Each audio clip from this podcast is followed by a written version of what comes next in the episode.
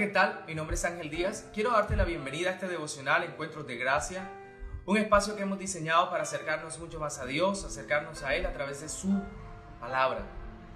Habíamos hecho este ejercicio a través de audios que se masificaban vía WhatsApp.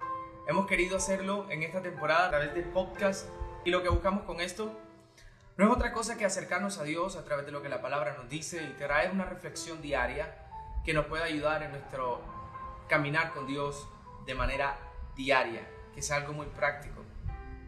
Hoy se hace muy popular aquella noticia de un hombre de color que muere en manos de un policía mientras su rodilla está sobre el cuello y impide que, que pueda respirar y este hombre agonizando dice déjame respirar, me duele mi estómago. Bueno, hoy hay marchas en Estados Unidos y protestas por este acto que todos han tachado de racismo, todos han tachado de innecesario. Y yo quiero saber cuál es la, real, cuál, cuál es la raíz de todas estas cosas. Y sin temor a equivocarme, yo puedo decir que son las rivalidades, a las amenazas que pueden existir entre un género y otro, entre un grupo de personas y otro, me puede llevar a mí a actuar de una manera equivocada. Porque las rivalidades nacen de un corazón que no ha sido impactado por el Evangelio. Esto no es muy diferente a los deportes. Vemos que hay personas que son capaces de matar a otros por el simple hecho de que son hinchas de otro equipo. Lo vemos en países, lo vemos en el gobierno. Las rivalidades, las divisiones tienen un poder desafortunadamente macabro para desintegrar el propósito de Dios. Esto no es muy distante a la iglesia. Cada vez que nosotros tenemos un problema como iglesia, nosotros queremos ir a la iglesia primitiva, a la iglesia de los primeros años, pero debemos reconocer que ellos también tenían muchos problemas. Si ponemos un ejemplo, la iglesia de Corinto tenía muchos problemas. El apóstol Pablo, quien fundó la iglesia en Hechos capítulo 18, ahora les escribe una carta porque tiene muchos problemas y quiere abordar cada uno de ellos. El primero de ellos, la división. Pablo habla, Pablo utiliza una palabra que es muy importante. Vivan en armonía, ya no vivan más en rivalidades. Por supuesto que hay un contraste entre la armonía y la rivalidad. La armonía, en la armonía nadie quiere sobreponerse, en la rivalidad yo quiero ser el primero. Y todos conocemos lo que este cáncer puede causar. Todos sabemos que la rivalidad puede causar divisiones y la división puede terminar literalmente en la separación de algo hermoso.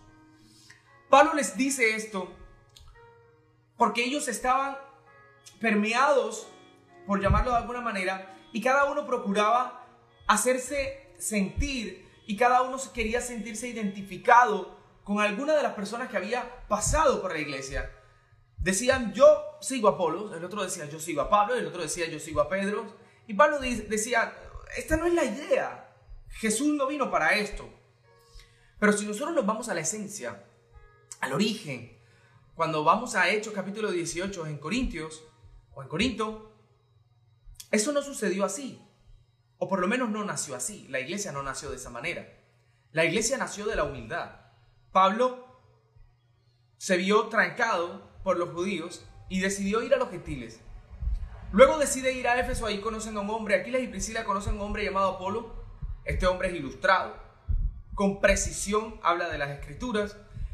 Y Aquilas y Priscila lo toman, le enseñan con más precisión el camino y lo envían, no solamente eso, sino que lo envían con cartas. Hay una doble humildad. Apolo recibe instrucción de Aquilas y Priscila, pero él es ilustrado. Aquilas y Priscila reciben a Apolo, aunque es ilustrado, para que él pueda hacer aquello que a lo mejor ellos no. El crédito lo recibe Apolo completamente. Y ahora Pablo va a Corinto y la Biblia dice que hablaba con valor, con valentía acerca de las escrituras y refutaba lo que decían los judíos. Qué bonito es ver que la esencia de la iglesia de Corinto, como nace, nace por la humildad. Pero ahora, en Corinto, muchos años más, adelante, Pablo les envió una carta pidiéndole que ya no vivan más en división. Y sabes que esto es lo mismo, Jesús no vino para categorizarnos por religiones, pero el humano ha creado religiones. y a través de la religión ha podido dividir muchas cosas. Mucha gente dice yo amo pero no ama. Mucha gente dice yo respeto pero no respeta. A veces abrazamos conceptos pero no estamos dispuestos a abrazar la cultura de ese concepto. Y yo creo que es lo que sucede aquí. Y yo creo que es el mensaje de hoy, en definitiva. No vivamos más en división. La división es un cáncer que acapara cada órgano de tu ser y hace metástasis hasta hacerte morir. Asimismo en la sociedad, la corrupción y cada una de estas cosas que se ha levantado para destruir el propósito por el cual Dios nos trajo a este mundo. En medio de una pandemia, lo último que podemos vivir o lo último en lo que podemos vivir es en rivalidades. ¿Por qué no podemos vivir en armonía? Por una sencilla razón. Porque uno de nosotros tiene que morir a nosotros. Y eso es lo que no queremos. La gran historia es que Aquilas y Priscila decidieron morir a su fama. Ellos se vaciaron en un hombre llamado Apolo. Hechos capítulo 18, verso 24, 26. Y lo tomaron y le enseñaron absolutamente todo lo que sabían. Y lo enviaron con cartas. ¿Sabes? Ahora en Corintio capítulo 1, la iglesia está dividida y cada uno procura identificarse con alguno de los pastores que han pasado por aquí.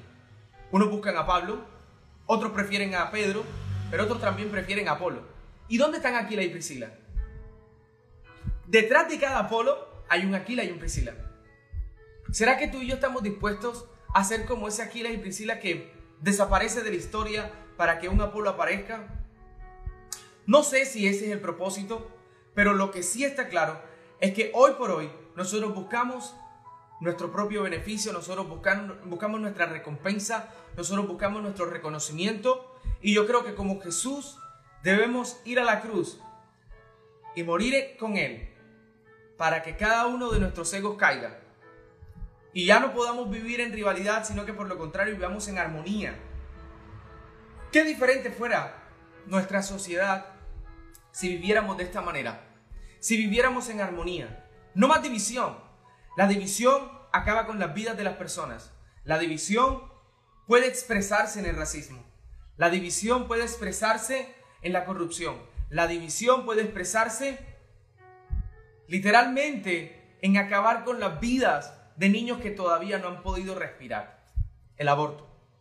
Y todo por rivalidades. Ya no vivamos más de esa manera. No sé qué decisión debes tomar tú el día de hoy, pero alguna decisión debes tomar en torno a la rivalidad. Muere la rivalidad, por favor, y vive para la armonía. Dios se bendiga. Esperamos que cada uno de estos mensajes pueda llegar de manera diaria.